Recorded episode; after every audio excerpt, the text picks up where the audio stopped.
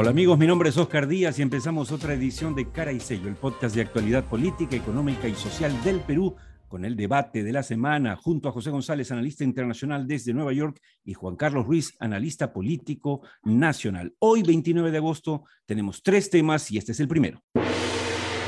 Hija del presidente en la cárcel como ustedes ya deben saber, porque ha sido titular en absolutamente todos los diarios y portada, eh, obviamente, de noticia de apertura para los noticieros de televisión y de radio, ayer en la tarde, el juez que veía el caso aceptó el pedido del fiscal correspondiente que pedía 30 meses de prisión preventiva para la hija adoptiva del presidente Castillo, su cuñada, eh, hermana de su esposa, eh, Jenny Paredes, y ah, también al alcalde, según todos, amiguísimo de Pedro Castillo, el señor Medina, eh, alcalde del distrito de Anguía.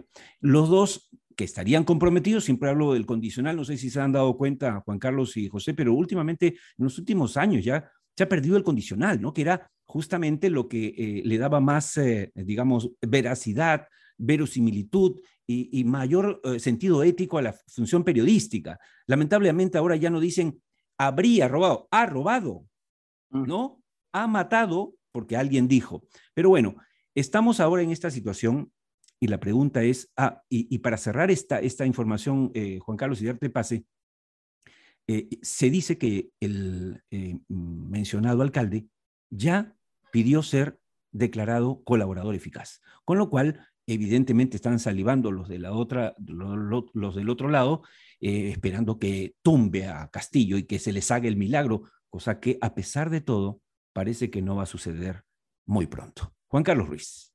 Tres comentarios claves para el análisis. Primero, ojalá la justicia fuese la misma con la celeridad, la oportunidad y, y la eficacia con la que está teniendo la fiscal Marita Barreto en este caso, para los viejos corruptos como para los nuevos corruptos, estos corruptos emergentes, principiantes, ¿no? Carteristas a los que tiene hoy al frente, primarios, ¿no?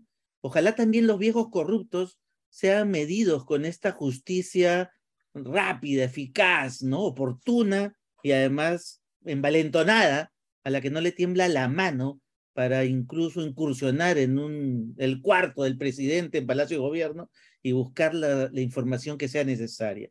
Lamentablemente, cuando esto no ocurre, porque no ocurre en el país, este, el imaginario o lo que queda en el imaginario popular es por qué los viejos o corruptos no tienen esta justicia al frente, por qué siguen caminando por la calle y por qué eh, a ellos o, terminan totalmente. Por ejemplo, a Luciana León ni con el pétalo de una rosa. Y, está súper lesionada. Y el problema, este, mis queridos compañeros, es que si eso pasa, la sensación que queda es como la justicia no es igual para todos, entonces literalmente se confirma la regla esta de que hay ciudadanos de primera, de segunda, de tercera clase y la justicia empieza a ser diferente para todos, no es la misma para todos. Esa es una primera reflexión. La segunda reflexión que nos trae este tema a colación es que confirma que la guerra está en su momento álgido. Es decir, nosotros dijimos la semana pasada que si en tres semanas o un mes eh, el presidente no caía como objetivo político, se debilitaba la acusación y se debilitaba la guerra en sí. La guerra Así se tiene que ganar rápidamente. Y eso se ha traducido en las últimas encuestas que vamos a comentar luego. Exactamente. Y, de hecho es lo del encierro a 30 meses de la hija del presidente, es evidentemente un triunfo para la fiscalía, eh, políticamente hablando. En términos judiciales, ¿no es cierto? Habría que ver cuáles son las consecuencias de esto. Pero en términos del imaginario popular, del juego político, del ajedrez político, no necesariamente significa que la oposición esté ganando el juego sino probablemente todo lo contrario, como lo vamos a conversar en adelante. José González, desde Nueva York, tiene también una mirada sobre este eh, primer tema. José. Mira, ayer comentaba Rosa María Palacios que la acusación, como acaba de decir Juan Carlos, en el caso de Jennifer, eh, la, hija adoptiva, cuñada del presidente, era correcta. Es decir, técnicamente sí. Y como decía eh, la encerrona esta mañana, todos los checks habían sido marcadas Jennifer para la detención preventiva. Ok, eh, sin embargo, aquí hay una percepción y lo que siempre señalaba Juan Carlos, las narrativas y los juegos políticos. Eh, esto parece eh, la casa del jabonero, aquí quien no cae resbala. Todo el mundo tiene pecados mortales, veniales, eh, y hay algunos pecados capitales y nadie se libra. Sin embargo, la lectura política de la gente, intuitiva, Tony Robert Judd, el historiador eh, inglés sobre el socialismo europeo del siglo XX, decía que los seres humanos tenemos un sentido intuitivo por la justicia, por lo que es justo, por lo que ajusta, por lo que corresponde. Y Benito Juárez decía, o se le atribuye a Benito Juárez de México, que decía que para los amigos la comprensión y el apoyo, para los enemigos la ley a secas. ¿Sí? Y recordemos que la novela fundacional de la, de la República Francesa eh, Los Miserables de Víctor Hugo, es básicamente esta historia que a Jean Valjean lo persiguen toda la vida por robarse un mendrugo de pan, mientras que las élites francesas eran salvaguardadas por una serie de legados e instituciones que no las tocaban. Eh, más allá de la discusión eh, de los corruptos, y en el Perú pareciera que todos son corruptos, incluida la fiscal de la Nación y su rol de cara a su hermana juez, señalada por IDL Reporteros en detalle, eh, las consecuencias políticas de esta dinámica pueden ser más o menos impredecibles. Para cerrar y este una pregunta, y una pregunta, Oscar, perdón que te interrumpa. Este fin de semana, Tafur y Campos, César Campos, coinciden que Castillo podría terminar su mandato en este contexto. Yo no sé qué piensas tú al respecto. claro, ya empiezan muchos a entender o a darse con la realidad. Es que vamos, lo que está pasando es que mezclamos deseos con lectura descarnada de los hechos. Acá tratamos, no, no somos perfectos, ni mucho menos en el podcast, pero los tres creo que tratamos bastante, con bastante esfuerzo, no es fácil, quitar la pasión y poner un poquito de razón para leer los hechos tal cual como, como vienen y son y no como queremos que sean. Y yo creo que eso le está pasando a los colegas que has mencionado y les van a pasar mucho más, porque mucho más allá del deseo está la realidad. Y, la, eh, hablando de eso, eh, simplemente para cerrar el primer tema y nos al segundo, eh, les doy un dato. la información que yo tenía sobre el juez es que el juez que finalmente dictaminó estos 30 meses de prisión preventiva para la hija adoptiva del presidente y el alcalde amigo del presidente, estuvo dudando y por eso es que postergó ah. en, tres ocasiones la lectura. Pero ¿qué lo terminó por decidir? Dos hechos del propio Castillo que le hicieron daño directo a su hija adoptiva. Uno, el haberla escondido en vez de haberla dejado eh, detener como se pretendía cuando fueron a Palacio de Gobierno. Y segundo, haber sacado, descabezado la policía de manera escandalosa después de haber pedido torpemente sacar eh, al, oficial Colchado, cuyo único pecado fue atender eh, el pedido de la fiscalía para ir a detener a esta persona. Es decir, estos dos hechos le dijeron, le sirvieron al fiscal y le dijeron al juez, sí, la señora, la señora o la señorita eh, Pérez y el alcalde podrían fugar. O sea que a veces hay que decir, no me ayudes, compadre. Segundo tema otra vez Keiko en medio de, esta bataola, de estas eh, acusaciones, de esta judicialización de la política que no es de ayer, que la vivimos ya hace varios años.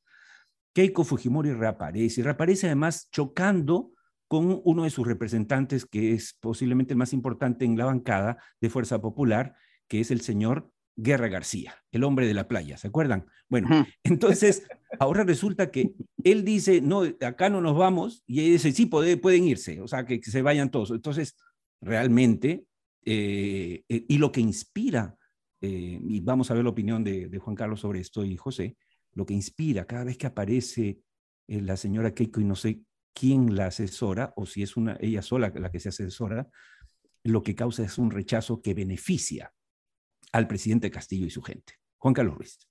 Lo que yo siento cada vez que aparece la señora Fujimori es que, su olfato político está cada vez más desorientado de lo que ocurre en la realidad, especialmente en el Congreso, ¿no? Si, algo, eh, y yo tengo que tratar como conclusión, ha ocurrido el primer año eh, de gobierno del Congreso, es que si no hubiese sido por el equipo de Fuerza Popular, probablemente este Congreso ya hubiese sido cerrado. Es decir, es la bancada fujimorista una de las que ha articulado o ha permitido la articulación de esa bancada oposición para que no se autodestruya antes de tiempo y no sea cerrada, no sea, o no sea, eh, no, no, no, haya sobrevivido, digamos, y, todavía siga abierto este Congreso eh, en, ese, en el primer año, haya sobrevivido el primer año. Entonces, lo contradictorio es que después de haber hecho que este Congreso sobreviva, y claro, en esa misma lógica, este señor Nano, evidentemente, tratando de aguantar el embiste del Ejecutivo, eh, es que salga la lideresa, le enmiende la plana y le diga, no, no, no, el objetivo es irnos todos y, y, cerrar el Congreso, ¿no? Y que se vaya el gobierno y que se vaya el Congreso y que haya nuevas elecciones, sin hacer obviamente la necesaria reforma política que dicho sea de paso, fue el mismo Fujimorista que detuvo, ¿no es cierto?, las reformas que estaban en marcha.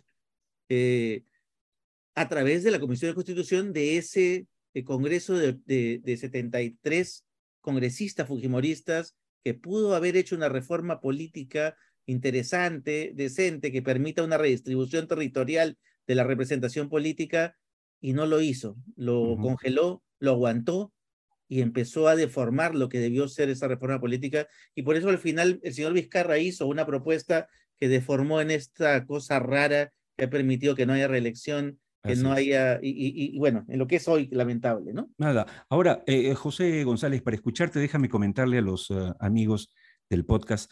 Eh, la última encuesta del IEP, del Instituto de Estudios Peruanos, el señor Castillo, Pedro Castillo, baja su desaprobación a 63%, lo cual significa una suma entre, en los dos últimos meses de nada menos que 10 puntos de menor desaprobación. Ojo, su aprobación está en 29. En cambio, el Congreso tiene, ha subido su desaprobación a un terrorífico 87% y solo lo aprueba el 8%. Es decir, uno de cada 10 peruanos ve bien al Congreso, nueve no lo quieren ver. Esto en parte, de hecho, explica el por qué el señor Castillo sigue en el sitio, la gente no sale a las calles y el hombre sigue cuestionadísimo porque hay efectivamente una serie de indicios y pruebas que se están conociendo, pero la gente dice, ¿y al frente qué tengo? ¿O no, José? Es correcto, además este, ahí eso se encaja con, con esta eh, iniciativa solitaria de Keiko Fujimori que pareciera, pareciera seguir teniendo una agenda personal antes que partidaria, de un partido que va por su dirección y obviamente es la desafección con el Congreso es una heredad de la presidencia de, de Carmen, eh, que ha seguido en esta misma instancia de, una, total disasociación con las mayorías en el Perú que está capitalizando el presidente de la República, que es percibido como víctima. Eh, hay quienes dicen que el presidente manipula, maneja eh, populistamente las circunstancias. Yo creo que Castillo es tan precario, tan inútil y tan torpe que ni siquiera puede hacerlo. Es casi un reflejo automático de esta circunstancia. Y además, volvamos al, tema absolutamente técnico, que es la capacidad de legislar. Probablemente, yo no sé, habría que ver las estadísticas, pero este debe ser el peor Congreso en la historia del Perú en términos legislativos. Es decir, en la emisión de leyes más o menos útiles, más o menos significativas, más o menos eh, que, que, apoyen la circunstancia, además del Perú, que como siempre lo, lo presentas en Tierra Adentro los domingos, Oscar, tiene tantas oportunidades, tantas promesas, y está enredado en esta, en esta eh, pelea de, de, perros y gatos, o de gatos en un saco, como se dice en inglés, que no pareciera llevarnos a ninguna dirección. Totalmente.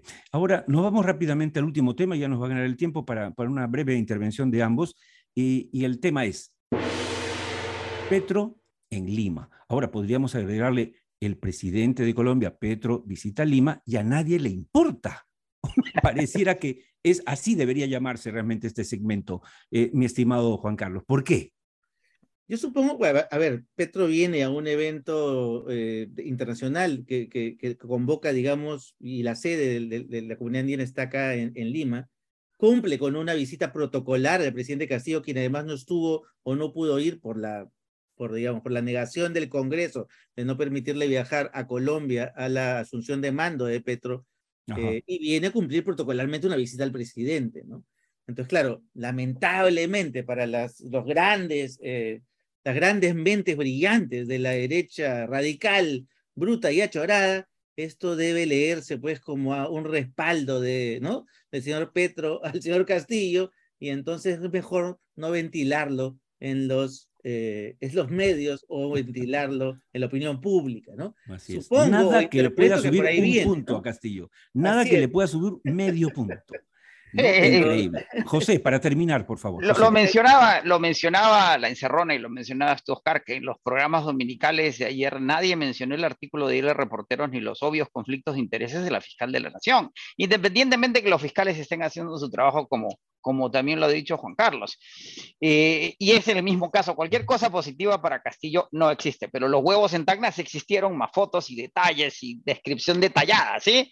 Ahora, eh, la visita de, Petro que ha sido también tratada de leer, de ser tratada de leer desde fuera, qué significa ese apoyo, ¿no? Castillo, como acaba de decir Juan Carlos, es, es muy formal. Eh, se, se, se, celebra un aniversario más de la Junta del Acuerdo de Cartagena, hay un cambio de presidencia, el Perú asume la presidencia pro tempore.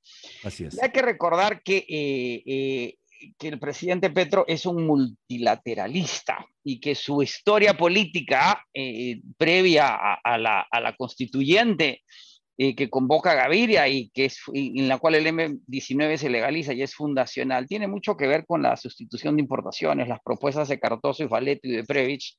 El, el Pacto Andino fue el primer acuerdo de libre comercio en América Latina muchos años por delante de, de, NAFTA entre México, Estados Unidos y Canadá, y hay una intención de darle la vuelta, lo mismo está sucediendo con el Mercosur, y de hacer los acuerdos de comercio más adecuados al siglo XXI que al siglo XX que representaban, y hay una, y hay una expresión de interés del gobierno de Chile bajo Boric de volver a la Junta del Acuerdo Cartagena de la cual sale Pinochet y de Venezuela de Maduro de volver a la Junta de Acuerdo Cartagena de la cual sale Chávez por una serie de, de, veleidades que tenía el comandante venezolano.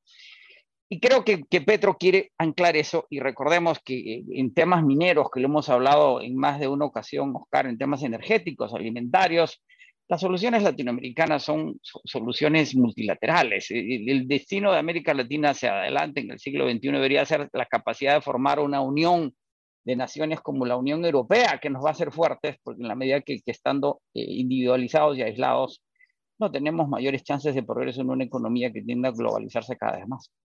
Y lo que es cierto es que Perú seguirá siendo en las próximas semanas y meses el reino de la mezquindad. Y seguiremos hablando sobre eso en este podcast. Por supuesto, también prepárense, amigos y amigas, para los memes que nos, nos debe regalar, sospecho, el presidente Castillo entre hoy y mañana cuando reciba a los otros mandatarios. Por ahí podría decirle a Petro que, que, salude a toda la gente de Chile y a Boris que, que, es un gran ecuatoriano. ¿Cosas como esa puede decir Castillo? sí. sí. Así es que prepárense. Muy bien, aunque la fiscal podría investigarlos y acusarlos si es que ese meme la toca a ella, como ya sabemos. Gracias a José González y a Juan Carlos Ruiz por sus opiniones siempre bien informadas. Oscar Díaz les dice gracias también por acompañarnos en Cara y Sello, el podcast de actualidad política, económica y social del Perú. Recuerden que nos encontramos en cualquier momento en YouTube o Spotify, salvo mejor opinión.